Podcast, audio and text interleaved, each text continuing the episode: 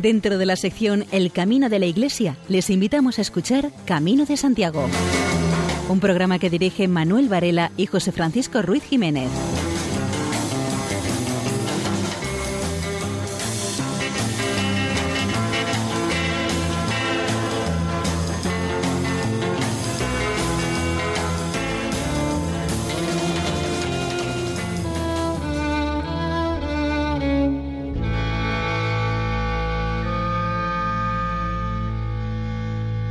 Una noche más nos encontramos con todos ustedes en la sintonía de Radio María para invitarles a que nos acompañen en esta peregrinación nocturna a través de las ondas.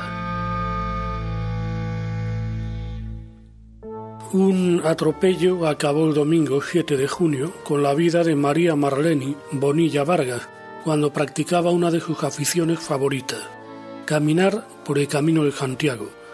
Fue en Arca, en La Coruña, al lado de Santiago, a donde había llegado con la Asociación de Amigos del Camino de Santiago de Lugo, de la que era un miembro muy activo y en la que se sentía como en una gran familia. María Marleni había nacido en Palo Cabildo, Colombia, en 1947, en una familia numerosa de nueve hermanos. Cuando aún no había cumplido los 20 años, se fue a vivir a Bogotá y allí se casó con un emigrante lucense, con el que tuvo dos hijas, Giovanna y Claudia. La familia se trasladó a España en 1979 y en Lugo, Marleni sacó adelante a su familia trabajando como modista. Tras su apariencia débil, se escondía una mujer muy fuerte por su capacidad para sobreponerse a momentos especialmente duros y hacerlo con una gran determinación y mirando de frente a cualquier problema. Su carácter discreto y noble hizo que fuese una persona querida y apreciada, que deja una gran cantidad de amigos. El último adiós a María Marleni se le dio en la iglesia de San Antonio de Padua el pasado día 9, en el que sus compañeros del coro de la Asociación de Amigos del Camino de Santiago le hicieron su particular homenaje.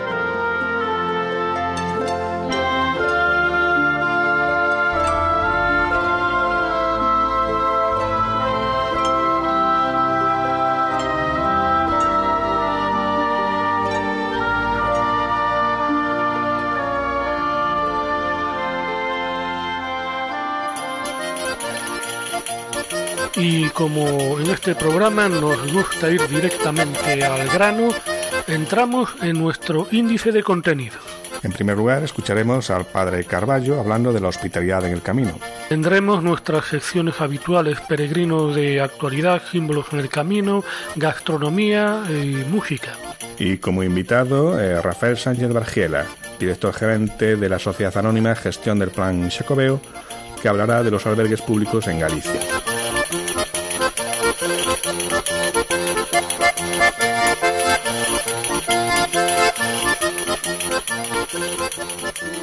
Importa por el camino que vas, sino el cariño que pones a cada paso que das. El camino por el que vamos caminando puede ser uno de los muchos que hay para llegar a Santiago, unos más concurridos y otros con muy poco peregrino. Todos llevan al mismo sitio, que no es otro que la Catedral de Santiago, donde podremos orar ante los restos del apóstol. Debemos de poner el mismo cariño de todos. Estos son importantes, puesto que estos mismos caminos han sido recorridos durante muchos siglos por personas igual que nosotros, lo han pisado, han aprendido en ellos a convivir, a respetarlos, para así poder ser ellos los respetados. A cada paso que damos vamos aprendiendo a sufrir para poder llegar a cumplir esos objetivos que nos marcamos nosotros mismos para conseguir llegar a la meta deseada. Veremos iglesias cargadas de historia, con una riqueza que se ha ido recogiendo durante el paso de los años. Cada uno fue poniendo su granito de arena para que hoy podamos nosotros admirar el trabajo de todas esas personas anónimas que tanto han puesto para engrandecer esos pueblos que jalonan el camino. A cada paso que damos podemos contemplar unos bellos paisajes que en cada estación nos demuestran la belleza de esa naturaleza por la cual discurren estos bonitos caminos que cada año recorren miles de personas. Qué bonito es llegar a cualquier pueblo del camino, encontrarte con su iglesia abierta, que puedas contemplar la belleza de esta, arrodillarte delante de ese retablo del altar mayor, donde una llama votiva nos indica que allí está depositado el cuerpo de Cristo. Allí contemplamos, todo esto le damos gracias a Dios por habernos permitido llegar hasta aquí y que nos ayude para llegar al final del trayecto. Cada uno pasará el tiempo necesario para encontrarse consigo mismo. Esos recuerdos los vamos a tener desde ahora en muchos momentos que se nos vendrán a la cabeza y sobre todo en esos días que tiene la moral por los suelos. Eso nos va a ayudar para poder salir del bache que en estos momentos nos encontramos. Así paso vas contemplando el camino que te has marcado para llegar a la meta. Esta no va a tener ningún premio por llegar, sino por lo que irás asimilando poco a poco en nuestra vida diaria. El camino es una aventura internacional donde encontramos las personas más simpáticas con quien compartir nuestras emociones y también las penalidades. El camino nos, enseña todo lo que nosotros queremos aprender. El saber que este es un ejemplo de lo que es la vida fuera de él. Lo que pasa que este es como un aprendizaje acelerado de lo que nos pasa en nuestras vidas. Es una carrera de velocidad comparada con la vida que es una carrera de fondo. Aquí vamos a encontrar personas de distintas nacionalidades que como nosotros van completando la aventura del camino. Con ellos vamos a compartir tanto las alegrías como las tristezas, que también las hay.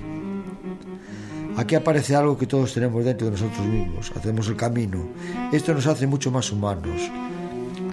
Lo vamos a compartir, todo es una experiencia maravillosa. Nos ayudamos unos a otros, a la vez que nos sobra ni falta ninguno. Todo vamos a aportar lo mejor de lo que llevamos dentro, para que el camino sea más llevadero para todos. En el camino escucho y aprendo cosas que no sabía, rememoro cosas que tenía olvidada y que ahora vuelven a aparecer. Me esfuerzo por ser mejor cada día, por ayudar a los demás, porque esto siento lo que tiene, que tiene un amigo que los va a ayudar en los momentos que haga falta. Va a compartir contigo kilómetros y más kilómetros y con ellos se sentirá feliz. Escucho a todo el mundo que quiere charlar conmigo. Si puedo ayudarlo, lo ayudaré. Y si no, por lo menos he intentado comprenderlo. He puesto todo de mi parte para que pueda salir del paso y así llegar a sentirse feliz. Quiero a todas esas personas que realizan el camino, que como yo les cuesta subir esas cuestas, las ampollas que aparecen. Él no puede cenar muchas veces lo que yo quiero. A todas esas personas que llegan después de llegar yo al refugio, bastante machacadas por ese día de calor que hemos tenido. Siento no poder ayudar a todas esas personas que lo están pasando mal y que por motivos de idioma, que es una barrera para nosotros, solo los signos nos pueden ayudar a comprendernos. Aprendo a valorar todas esas cosas pequeñas que el peregrino me da sin esperar nada a cambio. Comparto con cualquiera todas esas cosas que puedo hacer felices a los demás. Por cada cara de sufrimiento yo respondo con una amplia sonrisa. Si no puede cargar con la mochila, yo le ayudo para que pueda acabar esta etapa. En el camino no hay individualidades, todos tenemos que ayudarnos. Nos necesitamos unos a otros. Así, al llegar al final, volveremos a repetir un año más y no nos cansaremos de hacerlo mientras las fuerzas nos ayuden. A todos los que estos días estén realizando el camino, no tengáis prisa. Aunque lleven más tiempo, llegar el camino es una caja de sorpresas.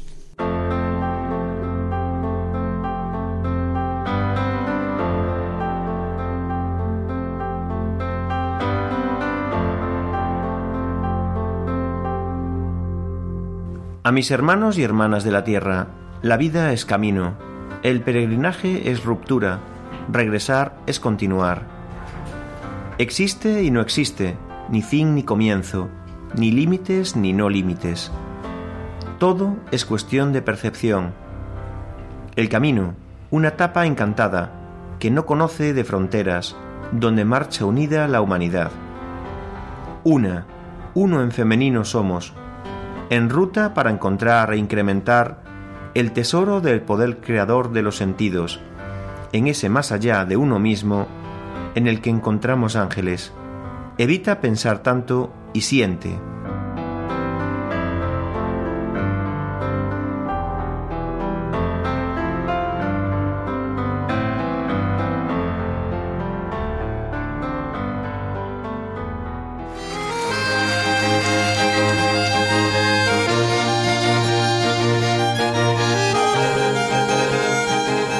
En el Congreso de Acogida Cristiana en el Camino, Fray José Rodríguez Carballo nos habla de acogida en la vida consagrada hoy.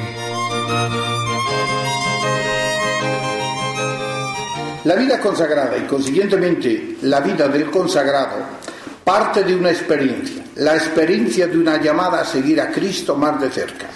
A esta llamada por parte del Señor sigue la respuesta acogida por parte del hombre y de la mujer que se siente llamado.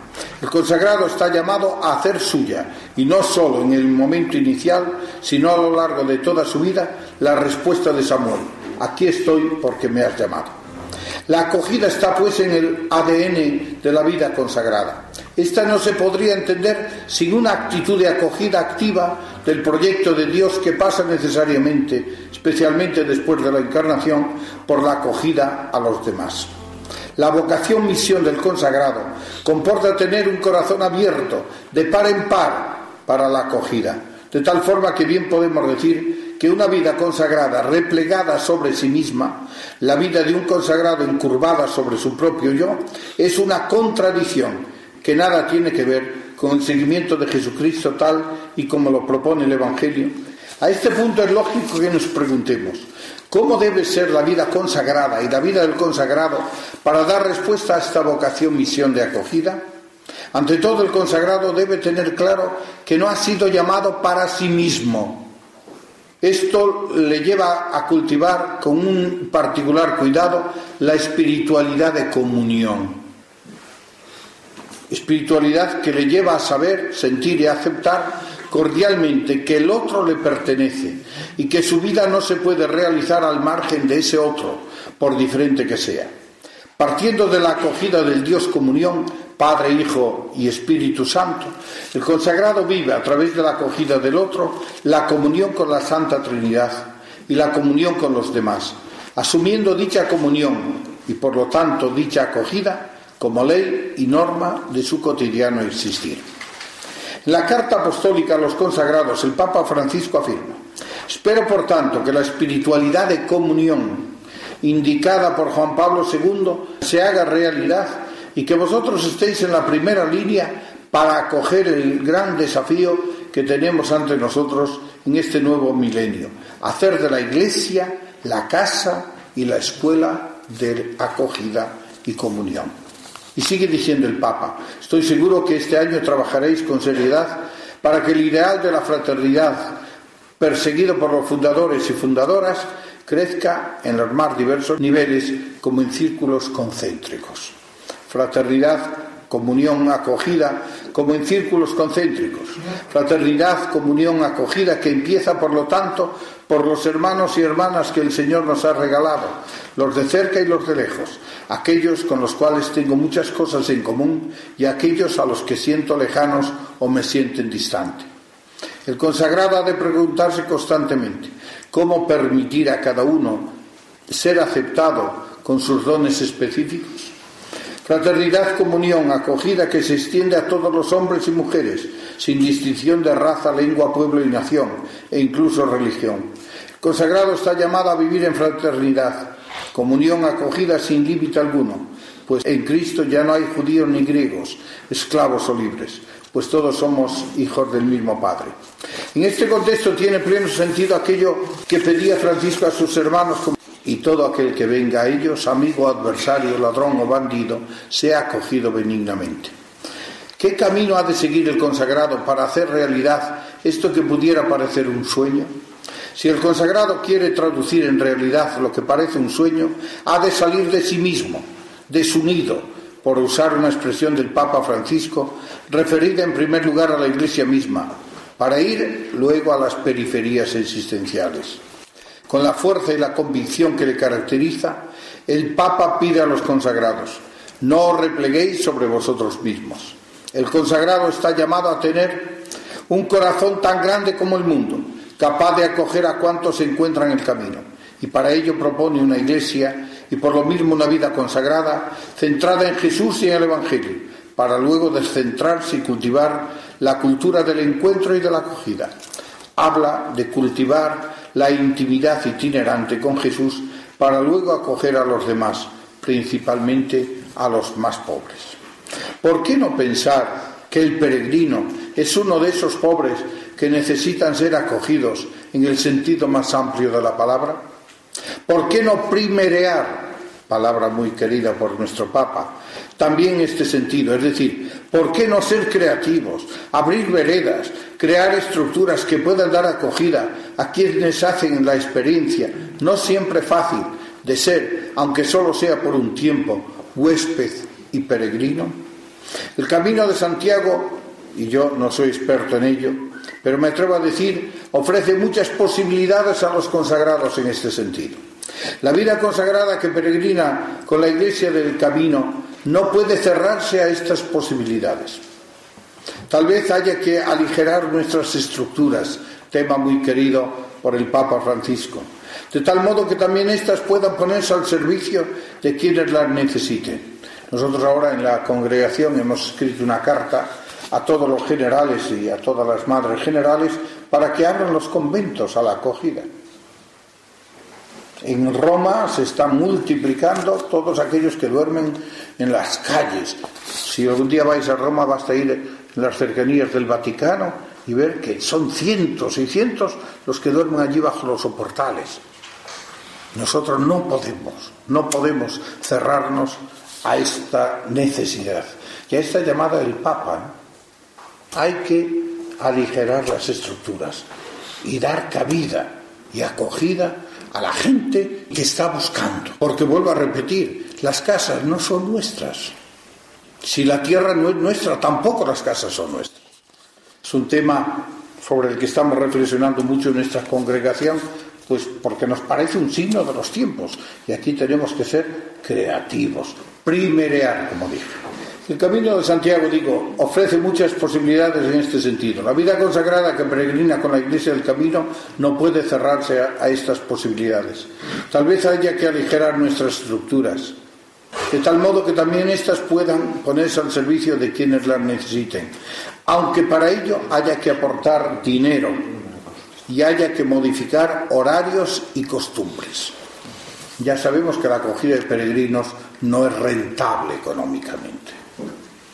Pero este no puede ser el criterio único para nuestras estructuras. Es lo que pide el Papa a la Iglesia y de modo muy particular a la vida consagrada. ¿No es esta acaso una plataforma para la nueva evangelización? Julio Antonio Senador Gómez Alba Ruiz, fallecido hace dos años, se encargaba de la sección de paleontología del Museo Martorell. Dedicó muchas horas de su tiempo a la revista Trabajos del Museo de Geología de Barcelona y publicó artículos sobre la historia de las ciencias naturales en Cataluña. Julio Gómez Alba tenía una cultura amplísima en varios ámbitos, como la historia, la geografía, el arte y la etnografía. ¿Y por qué hablamos de él en este programa? Pues porque también se dedicó a la literatura y a la música. En algún programa anterior escuchamos temas de su disco La llama y la sombra, El camino de Santiago y el romancero español y hoy vamos a escuchar una canción más, la titulada San Antonio y los pajaritos. Antonio precioso, suplicale a Dios inmenso que con su gracia divina alumbre mi entendimiento para que mi lengua refiera el milagro que en el huerto obraste a edad de ocho años.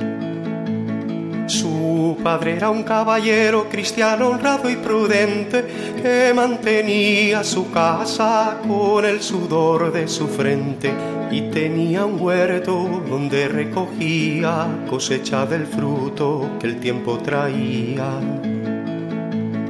Un domingo de mañana, como siempre acostumbraba, se marchó su padre a misa, cosa que nunca olvidaba y le dijo Antonio, ven acá hijo amado, escucha que tengo que darte un recado.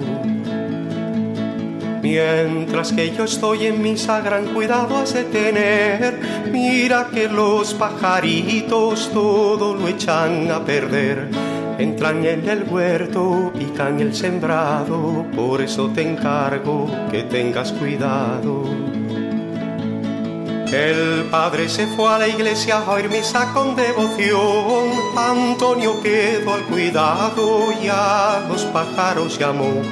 Venid pajaritos, dejad el sembrado, que mi padre ha dicho que tenga cuidado.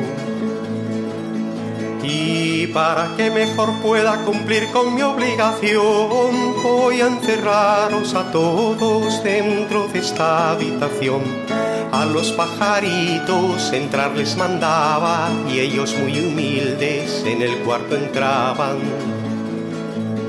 Por aquellas cercanías ningún pájaro quedó, porque todos acudieron donde Antonio les mandó. Lleno de alegría, San Antonio estaba y los pajaritos alegres cantaban. Al ver venir a su padre luego les mandó callar. Llegó su padre a la puerta y comenzó a preguntar. Dime tu hijo amado, ¿qué tal Antoñito? ¿Tuviste cuidado con los pajaritos? El hijo le contestó, padre no esté preocupado, que para que no hagan daño todos los tengo encerrados. El padre que vio milagro tan grande al señor obispo trató de avisarle Acudió el señor obispo con mucho acompañamiento, quedaron todos confusos al ver tan grande portento. Abrieron ventanas, puertas a la par, por ver si las aves querían marchar. Antonio les dijo a todos, señores, nadie se alarme, los pajaritos no salen hasta que yo se lo mande. Se puso a la puerta y les dijo así, vamos pajaritos, ya podéis salir. Salgan cigüeñas con orden, águilas, trullas y garzas, gavilanes y abutardas, lechuzas, mochuelos, grajas. Salgan las urracas, tortolas, perdices, palomas, gorriones y las codornices. Salga el cuco y el milano, burla, pastor y andarío, canarios y ruiseñores, tordo, garrafón y mirlo. Salgan verderones y las cardelinas y las cojugadas y las golondrinas. Al instante que salieron todos juntitos se ponen aguardando a San Antonio para ver lo que dispone. Y Antonio les dice, no entréis en sembrado, iros por los montes y los ricos prados. Al tiempo de alzar el vuelo cantan con gran alegría, despidiéndose de Antonio y toda la compañía. El señor obispo, al ver tal milagro, por todas las partes mandó publicarlo. Árbol de grandiosidades, fuente de la caridad, depósito de bondades, Padre de inmensa piedad.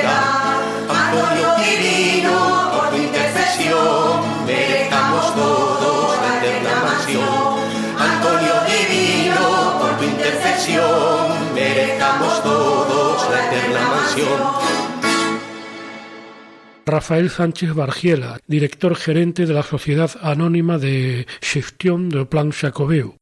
Eh, desde el año 91-92 se ha realizado, impulsado por parte de la Junta de Galicia una red de albergues a lo largo de los caminos. En la actualidad son 70 albergues integrados en esta red pública, que ha significado también que en Galicia existe un modelo distinto de acogida o de hospitalidad con sus características peculiares.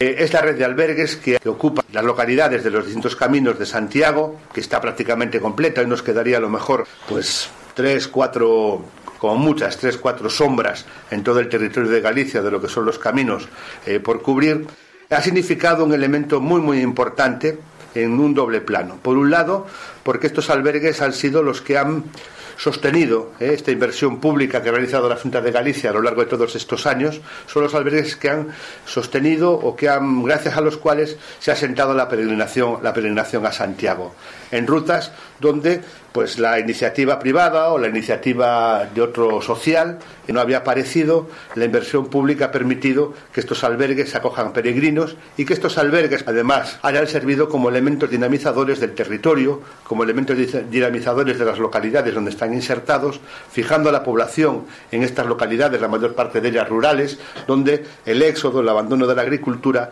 motivaría en muchos casos pues prácticamente a des desaparición de muchas localidades.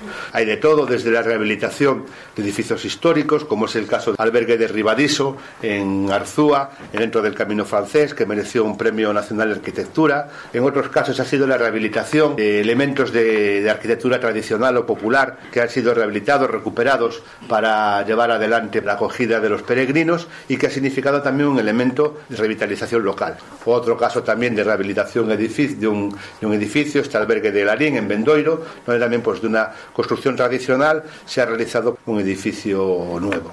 En otros casos, por la rehabilitación de antiguos colegios o de antiguos locales públicos que han sido rehabilitados para acoger un albergue de peregrinos, en este caso el de Puerto Marín. Aquí es una de las intervenciones más importantes que se hizo de recuperación de un edificio. La Casa de la Torre en Redondela, en el Camino Portugués, estaba completamente oculta por una serie de construcciones. Ha significado la rehabilitación de un edificio del siglo XVI, la creación de una plaza pública en el entorno, convertido hoy en día en el elemento más emblemático de la villa de Redondela o es Casa Fuerte de Luxío en el Concello de Samos, un edificio histórico, una mansión realmente magnífica, dependiente primero del monasterio de Samos, después ha sido la residencia de, pues, de, una, de una familia importante de esta zona y que ha sido rehabilitado y que constituye realmente hoy una auténtica joya. Edificios emblemáticos como en el camino de la de la Plata el albergue de Berín, o antiguas escuelas que fueron utilizadas o reutilizadas, ampliadas para, para albergues, este un urbano, de los pocos que tenemos, como es el de la ciudad de Lugo,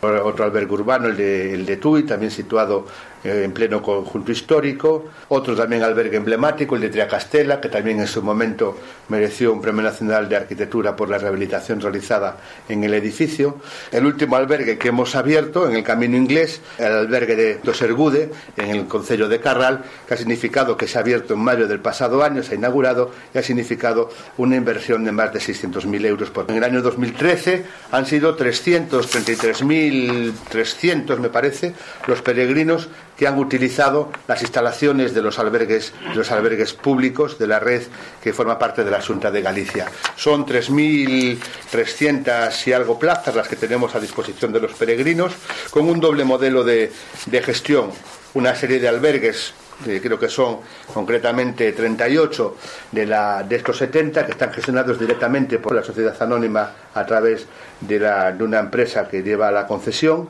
Y después el resto de los albergues que están gestionados o bien por concellos, la inmensa mayoría, o en algún caso pues por otras entidades, alguna asociación de amigos, alguna otra otra entidad, que son dos modelos distintos de llevar adelante. En nuestros albergues eh, hay que venir acreditado con la credencial, solo se puede eh, pernoctar una única noche eh, como peregrino y los peregrinos tienen que pagar una pequeña tasa de 6 euros que sirve para el mantenimiento de la red, que no da beneficios todavía, a lo mejor algún día, pero tampoco es esa nuestra pretensión, poder llegar a que dé beneficios.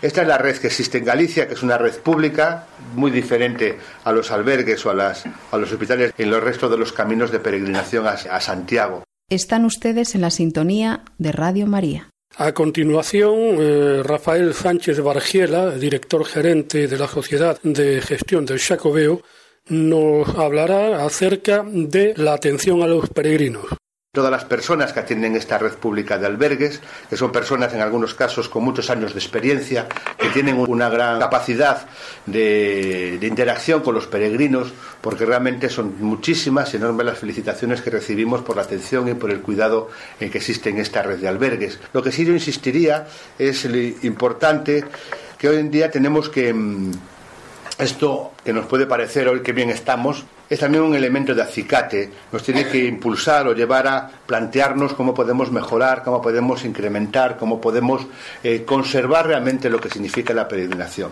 Yo creo que lo que tenemos que ser conscientes todos es de la singularidad del peregrino y de la singularidad de la peregrinación. No es un cliente, es otra cosa, es un peregrino. Y yo creo que si somos conscientes de esa singularidad, si somos conscientes de tener la suficiente capacidad de empatía, lo digo sobre todo por los que son profesionales, para relacionarnos con los peregrinos, estaremos contribuyendo a que el Camino de Santiago siga consolidándose como un elemento identificador, no solo de Galicia, sino de España. El Instituto Elcana ha realizado hace algunos años, hace tres o cuatro años, una encuesta para ver cuáles son los elementos que identifican a España en el mundo y yo siempre lo, lo, lo, lo, cuento. El primero es eh, la cultura flamenca, los toros, un poco toda esta, todo este pues que nos identifica, el segundo es la paella, ¿eh? y el tercero es el Camino de Santiago, que nos sitúa y nos coloca como un elemento referencial y como un elemento positivo en el mundo. Yo creo que esa es una responsabilidad que compartimos entre todos y especialmente los que estamos en la meta del Camino de Santiago, que es la ciudad de Santiago y que es Galicia, tanto seamos eh, agentes de acogida cristiana, tanto seamos personal de las empresas que gestionan los albergues del Plan Jacobeo, tanto seamos personas de la, empresa privada eh, que bueno que buscamos que a lo mejor buscan y, lógicamente un beneficio. Pero tenemos que tener en consideración o que tenemos que, que, ser conscientes de la responsabilidad que tenemos en nuestras manos.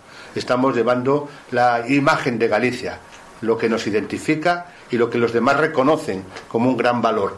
Y eso está en las manos de la persona que cada día dice hola, buen camino, bienvenido, cómo le ha ido en su etapa y que le va a sellar la credencial y que le va a dar una cama.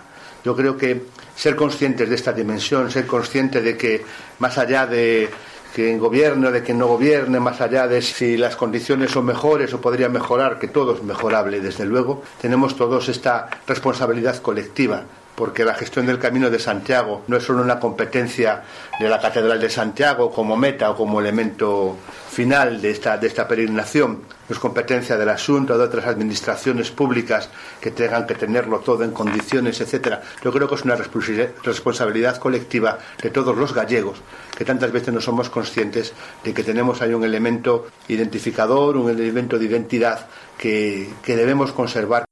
David Salvado lleva media vida recorriendo las aldeas en la búsqueda de ritmos, coplas y danzas. Davide aborda el folclore y lo hace trascender a un nivel elevado dándole una dimensión universal.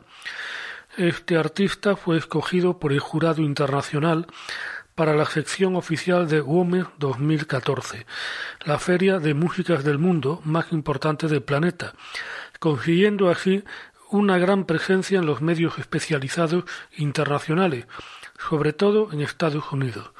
Mañana 16 de junio es la fecha elegida para el lanzamiento de su tercer disco en solitario.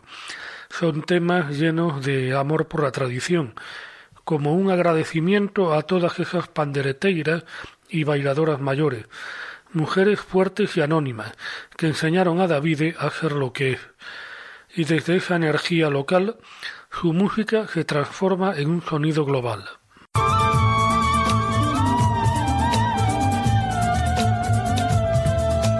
Como un lobo como un lobo me volto y emboscado miro dentro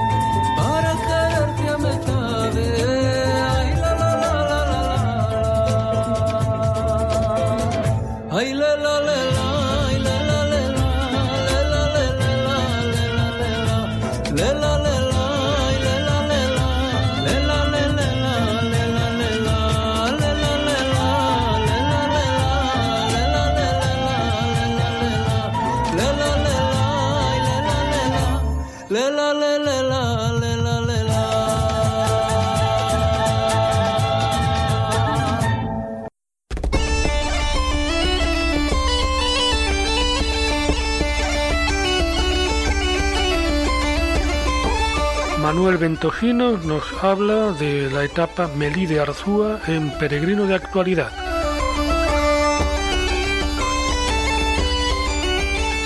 Etapa Melí de Cartove. No hay camino igual, siempre es diferente. A la salida de Lugo se nos presentaba con niebla alta que hacía presagiar que este día no íbamos a encontrar lluvia, pero sí también iba a estar nublado. Un día estupendo para andar. Llegamos a Melide donde hoy empieza nuestra etapa. Y desde aquí ya el camino primitivo se une al camino francés, con la consabida masificación de peregrinos. Abundan los extranjeros y muy especialmente los alemanes y nórdicos.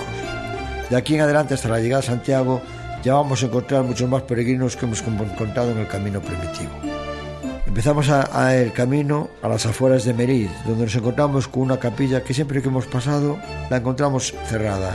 Esta vez sí estaba abierta, pudiendo contemplar su interior, que es una verdadera preciosidad. Esta, según nos explicó el guía de la capilla, se le atribuye su construcción a los templarios. Merece la pena pararse un rato para poder contemplar su interior, donde dándole a uno una sensación de paz que solo se encuentra en las capillas que jalonan este bello camino.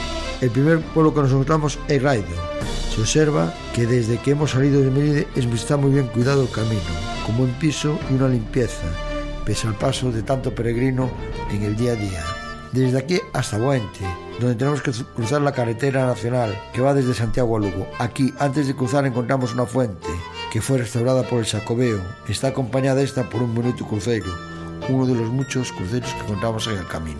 Cruzamos la carretera mismo enfrente de la iglesia de Guente, donde el peregrino puede sellar su credencial, pues siempre está abierta, para que éste pueda hacer un descanso mientras reza una oración. Aquí empezamos a subir una pequeña cuesta que nos llevará hasta el pueblo de Castañeda, lugar de nacimiento de una muy buena cantante gallega que nos ha abandonado hace muy poco. No hay fiesta en Galicia que no haya estado ella. Este no es otra nada más que entrañable Ana Quiro. Una vez pasada Castañeda, siempre, siempre bajando, nos acercamos al albergue de Ribadisco. Este es uno de los más bellos que nos podemos encontrar en Galicia, al estar enclavado en un paraje muy bien conservado, a orillas de un bello río donde el peregrino puede mojar sus pies para descansar, después de una buena caminata. Desde aquí, después de subir un pequeño repecho, tenemos que cruzar la carretera nacional 547, que nos dejará a la entrada de la villa de Arzúa, villa que vive por y para el camino de Santiago. Su calle principal está llena de cafeterías y restaurantes. Todos ellos ofrecen lo más variado de nuestra gastronomía, para el deleite del peregrino. En esta etapa donde nos hemos encontrado con verdaderos túneles vegetales para el disfrute nuestro, sobre todo en los días de sol y viento. Los parajes por los que pasamos si vas en silencio puedes oír y ver distintos tipos de pájaros que alegran su entorno.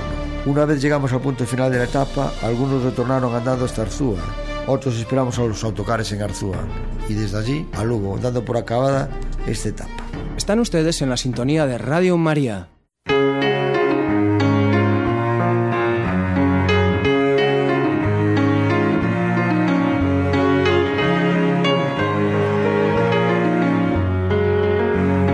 María José López nos habla de los servicios en el Camino de Santiago en la sección Símbolos del Camino. Una ruta por la que se mueven tantas personas, se habla que en algunos años podían estar en el camino hasta medio millón de peregrinos, en la que unos van y otros vienen, necesitaba un sistema organizado de servicios. Los santuarios, monasterios, iglesias, ermitas y en general todos los pueblos y ciudades que están creciendo ofrecen hospitales, albergues, lazaretos, constituyendo una red de servicios espirituales y materiales que ofrecían lecho, techo, misa y mesa a los viajeros. Los servicios comenzaron a establecerse primero en los lugares de tránsito más difíciles y complicados de la ruta puertas de montaña, pasos de los ríos donde surgen albergues, hospitales, iglesias, atendidos por personas dedicadas al servicio de los peregrinos, en las que ellos mismos fueron, desde su muerte, objeto de veneración y peregrinaje. San Beremundo en Estella, San Domingo en la Calzada, San Juan de Quintanar en Ortega, San Lesmes y San Amaro en Burgos, etc. Después se unieron a esta labor los monjes y los mismos monarcas favorecieron la apertura de buenos caminos y establecimiento de todos estos servicios. Estos núcleos primeros darán origen a los centros urbanos de nueva planta, a diferencia de aquellos otros que ya persisten de origen romano y medieval, como Pamplona, León, Astorga y Lugo. Estos núcleos primeros nacen junto a un río que es necesario cruzar en la ruta, como Villalba, Puente la Reina, Logroño, Sahagún, Mansilla, Puente Órbigo, Molina Seca, Ponferrada, Portomarín, En otros casos se trata de un centro consagrado ya por la existencia de una iglesia o monasterio anterior, como Sagún, Nájera, y en otros es una dificultad montañosa, como Roncesvalles, Sompor, Montes de Oca, Irago o Cebreiro, Santa María de Arbas, y en otros casos por la existencia de una fortaleza, como Nájera, Castrojeriz, Burgos, y por fin porque las largas distancias obligan a situar estratégicamente las paradas, como acontece en multitud de pueblos de menor importancia, pero que tienen uno más servicio de Los topónimos que aún conservan algunos de estos lugares están relacionados en su origen, como son calzada, calzadilla, puente, camino, hospital, aunque muchos han sido sustituidos por otro nombre posteriormente. Este núcleo primero comienza con una iglesia de reducidas dimensiones que sirve para el culto, para albergue y para hospital. Paulatinamente se desarrolla construyéndose dependencias para los mismos menesteres, que incluyen un complejo total formado por una iglesia, un hospital, un albergue, puente, molino, huertas, bodega, que se autobastecen con la ayuda de las limosnas de los mismos viajeros y la ayuda de los reyes poderosos.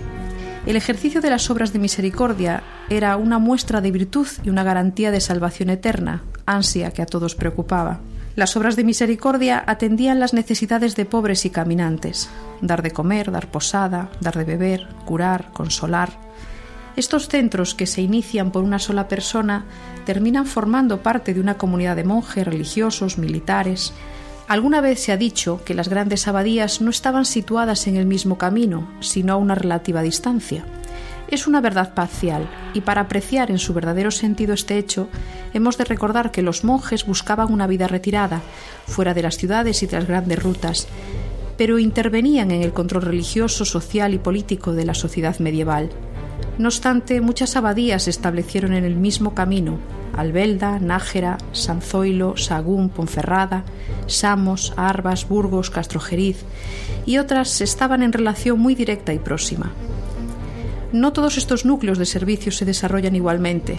Los de montaña quedan estacionarios ante la imposibilidad de ampliación por las características propias del lugar, la falta de tierra de cultivo para autoabastecerse, dificultades de transporte, inclemencias climatológicas. Otras quedan a las afueras de las ciudades, también por su especial destino, las leproserías, los lazaretos que se establecen a la entrada o a la salida de los núcleos urbanos. En muchos casos estos núcleos de servicio han dado origen a pueblos y ciudades del camino, de tal manera que se puede hablar de una urbanización de la ruta jacobea en la que los pueblos, el comercio, la cultura y la vida religiosa surgen a lo largo del camino que aún conservan esta característica de una manera muy notable. Camarero, Señor, camarero, Señor, ¿qué hay para hoy?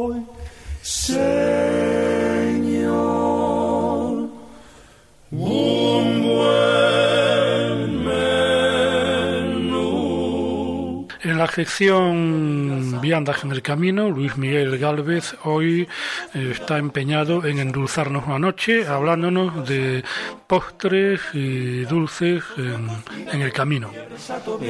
Sopa de albondiguillas, caldo de tortuga, sopa húngara, consome de almejas, gran cocido parisien, huevos al gratén. Las filloas son un plato de postre típico gallego. Posee variantes como la filloa de caldo, filloa de sangre o de matanza. Es una tortilla muy delgada compuesta de huevos batidos, harina de trigo y leche. A veces se mezcla harina de trigo y de maíz. A esta misma base de masa, si se hace con sangre en vez de leche, se le puede añadir cebolla o jamón picado. Estas filloas se llaman freixos, pues aunque lleven sangre, no se les denominan filloas debido a que su grosor es mayor. Ambas clases se pueden endulzar con azúcar o miel. Las filloas de sangre se hacen igual que las de leche, pero añadiendo sangre. Y son también, después de hechas, muy finas. Las filloas de caldo se hacen igual que las de leche, pero se sustituye esta por un caldo muy concentrado. Todas ellas se hacen en la sartén o en el fiollero, de hierro o de piedra, que se unta de tocino y se calienta antes de cubrir el fondo con una capa fina de masa o amoado. Las filloas se comen endulzándolas con azúcar, miel, crema y se pueden flambear con brandy caliente. Su origen es muy antiguo. Son iguales que las crepes francesas y muy parecidas que las fagueles asturianas. No se sabe cuáles fueron las primeras, si las francesas o las gallegas. Son típicas en carnaval, en Nochebuena y las de matanza cuando se hace la misma. La miel de Galicia es de color ámbar oscuro, muy densa, de cristalización gruesa y procede de floraciones muy variadas asentadas en los suelos ácidos de Galicia. Tiene un típico sabor ácido fuerte muy característico al proceder de los montes, fundamentalmente de brezos, castaños y mielatos de roble y castaño. Con las repoblaciones forestales, mayoritariamente de eucalipto, la miel tiene un nuevo color ámbar, es más clara y de sabor más dulce. Tiene denominación de calidad. El origen de la miel es prehistórico. En numerosas villas de Galicia se celebra tradicionalmente la Feria de la Miel. Una vez al año pasaban por las aldeas los borreiros, que extraían la miel de cortizo a cambio de llevarse la cera. La miel se extrae en septiembre y si se quiere cera, se extrae en febrero. Si hay un pan predominantemente famoso en Galicia, es el pan de cea. También se le conoce como polla de cea, peza de cea o pantrigo de cea. Posee una forma alargada y redondeada en sus dos extremos, con una hendidura transversal diferenciando dos partes iguales. Pesa aproximadamente un kilo y tiene corteza dura y textura fibrosa de color entre marrón claro y dorado. Su miga es esponjosa y de color apagado. La masa se elabora con harina de trigo gallego y de Castilla y se fabrica en horno de piedra calentado con leña. Su fama le viene de Sancho IV, que crea la Feria de Cea en el año 1286, que se celebraba ocho días antes de las Calendas de Monterroso, la feria del día 22 de cada mes. En la fiesta de San Lorenzo del año 1624, hablando de la comida de los músicos, se dice que se les daría pan de cea. Y hay muchas más referencias al pan y a los hornos donde se cocía. Se come con el pulpo, la carne o caldeiro con pan de cea y vino de Ribeiro en muchas ferias de Galicia y sobre todo en la zona sur de Lugo y noroeste de Orense. Este pan se elabora fundamentalmente en el término municipal de San Cristóbal de Cea, siendo en la villa de Cea donde se concentran la mayoría de los panaderos. Este ayuntamiento se encuentra en el nordeste de Orense.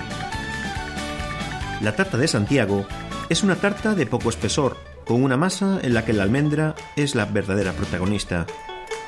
Se decora con una plantilla que tiene un hueco con la cruz de Santiago, y al espolvorearla con azúcar molido, queda dibujada en la superficie del bizcocho.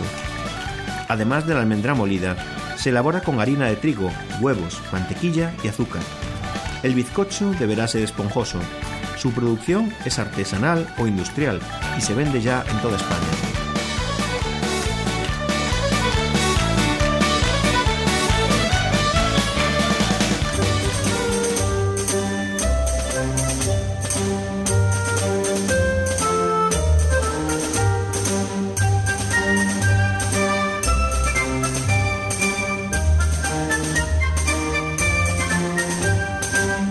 Los albergues denuncian el intrusismo y la piratería.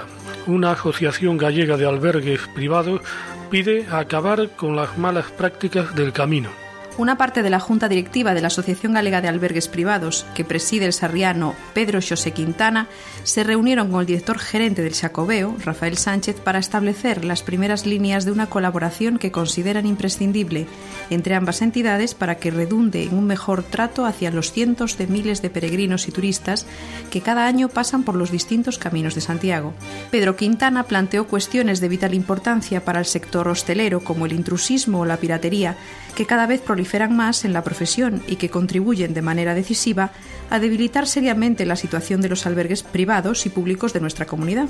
Las explicaciones del representante del Xacobeo fueron bien acogidas por los representantes de los albergues que consideran que una vez que se apliquen estas medidas, los peregrinos estarán mucho mejor informados sobre la oferta vigente y todos los negocios se encontrarán en las mismas condiciones. desde la Asociación Galega de Albergues Privados pusieron encima de la mesa la necesidad de crear una guía propia de albergues, propuesta que fue bien acogida desde el Al mismo tiempo que les ofrecieron la posibilidad de entrar a formar parte del Plan Smart Camiño, que tendrá una aplicación a través de la que también se permitirá hacer reservas y que previsiblemente estará operativa en octubre.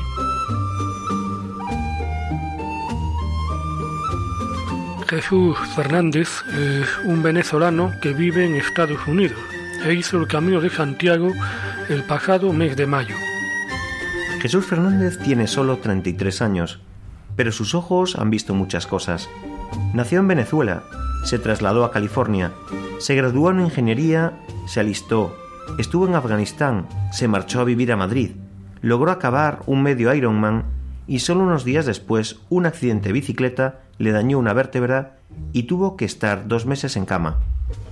Pero no quiere hablar del pasado, porque lo que importa ahora es el futuro. Un día hizo un fundido en negro en su vida, se le colocó una mochila y se fue a Francia para hacer el Camino de Santiago. Tras un montón de jornadas, llegó por fin a la Catedral Compostelana. ¿Cuántas fueron? Muchas. El número concreto no lo quiere desvelar, para no preocupar a mi madre. En el momento de la charla, todavía no había llegado a Fisterra para quemar algunas cosas que debió quemar. Porque el camino fue su terapia, un punto y aparte. No es el único que ha hecho la ruta por esa razón. Explica que un día optó por dejarlo todo para ponerse a caminar. Cuando uno está perdido, precisa respuestas.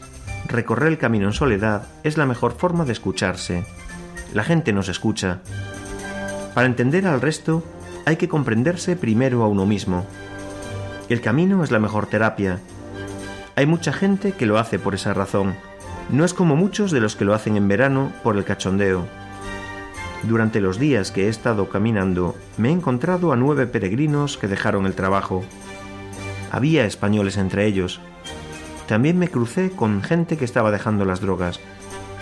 El camino de Santiago lo conozco desde pequeño. Por algo mi madre nació en un pueblo de Ordes, aunque después cruzó el océano para ir a Canadá y Venezuela. No es esta la única vez que lo he hecho. La primera me costó y sufrí al hacerlo. Hace un año un golpe me dejó tumbado en la cama dos meses. Cuando estaba en la cama y no podía moverme, me cuidaron dos amigos. Resulta una casualidad, pero son Santiago, un amigo del colegio que vino a verme y al que tuve que hacerle una guía de viaje desde la cama y camino. Estando allí, pensé que tendría que hacer cosas de nuevo.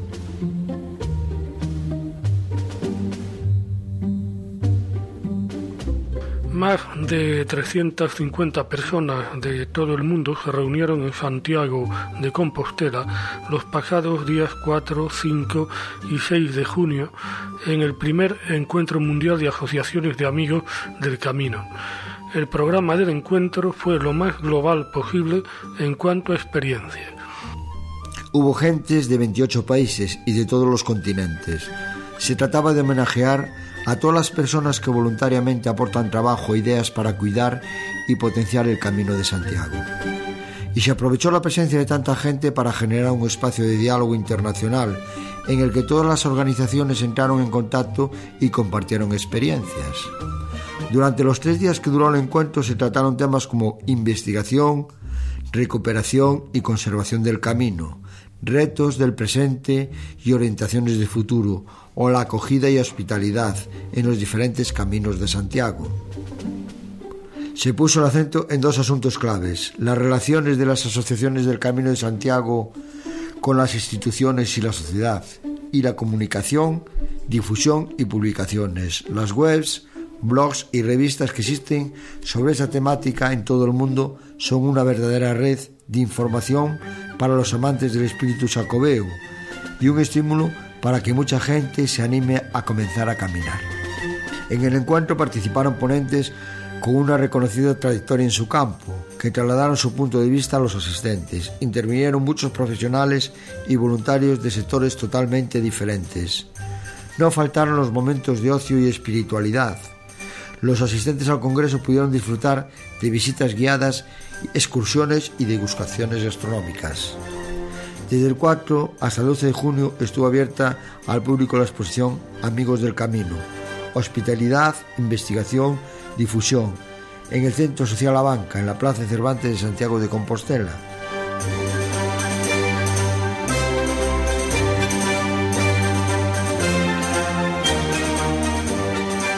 El camino primitivo es una ruta con historia y que triplicó afluencia. Un foro recurrió ante el Tribunal Superior de Justicia de Galicia la delimitación del itinerario más antiguo a Compostela. La historia es el principal aval del camino primitivo. No en vano, como su propio nombre indica, esta es la primera ruta a Santiago de Compostela documentada. Fue el rey Alfonso II el Casto el que se considera el primer peregrino, que hizo el itinerario desde Oviedo hasta la capital gallega para visitar la tumba del apóstol.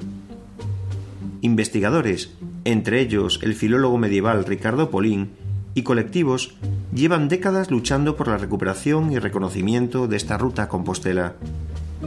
Y ese esfuerzo ya se refleja, por ejemplo, en el número de caminantes que en los últimos cinco años se triplicó, rondando los 7.000 romeros anuales. Del mismo modo, han ido en aumento los albergues y otros servicios al peregrino. Solo en Galicia, los peregrinos del camino primitivo disponen de más de mil plazas en 13 albergues públicos, a lo que hay que sumar la cada vez más numerosa oferta privada. Por lo que se refiere a paisajes y monumentos, también esta ruta tiene numerosos pros.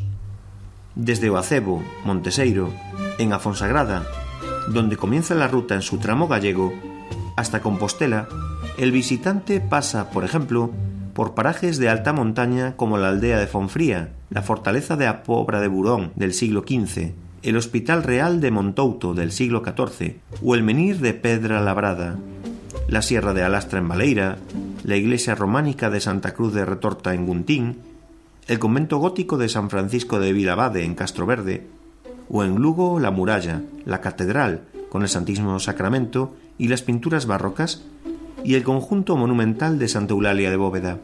Sin embargo, no todos son días de vino y rosas en el camino primitivo.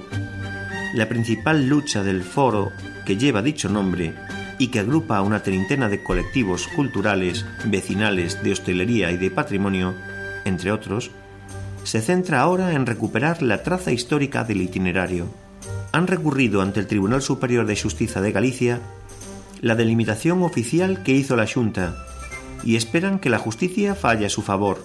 Según explica Ricardo Polín, esta delimitación es fraudulenta y legaliza las aberraciones que se han ido apoderando del camino con el paso de los años. Se refiere a invasiones en la vía pública, desvíos motivados por intereses privados o comerciales, presencia de máquinas expendedoras de bebidas o alimentos en pleno camino, e incluso desapariciones de elementos protegidos. Recientemente, por ejemplo, se cortó un carballo centenario situado en un lugar simbólico, un cruce de caminos donde confluyen el camino primitivo y el camino de la costa en el entorno de Lugo. También denuncian la falta de señalización. Los peregrinos que entran en la ciudad, por ejemplo, no saben hacia dónde ir al llegar a Fontiñas. Por otro lado, Polín echa en falta la presencia de un museo o un centro de interpretación sobre el camino primitivo.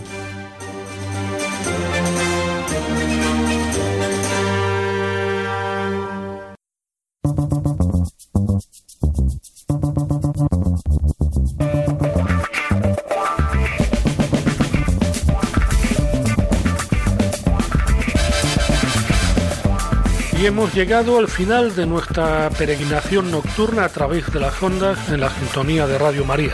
Así que los emplazamos hasta dentro de 15 días.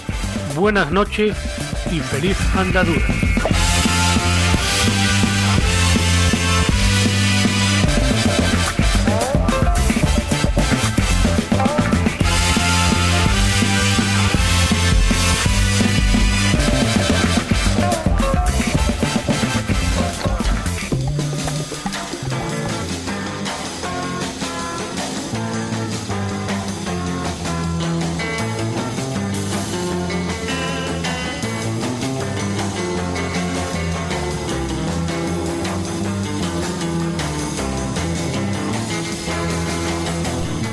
Escuchado en Radio María Camino de Santiago, dirigido por Manuel Varela y José Francisco Ruiz Jiménez.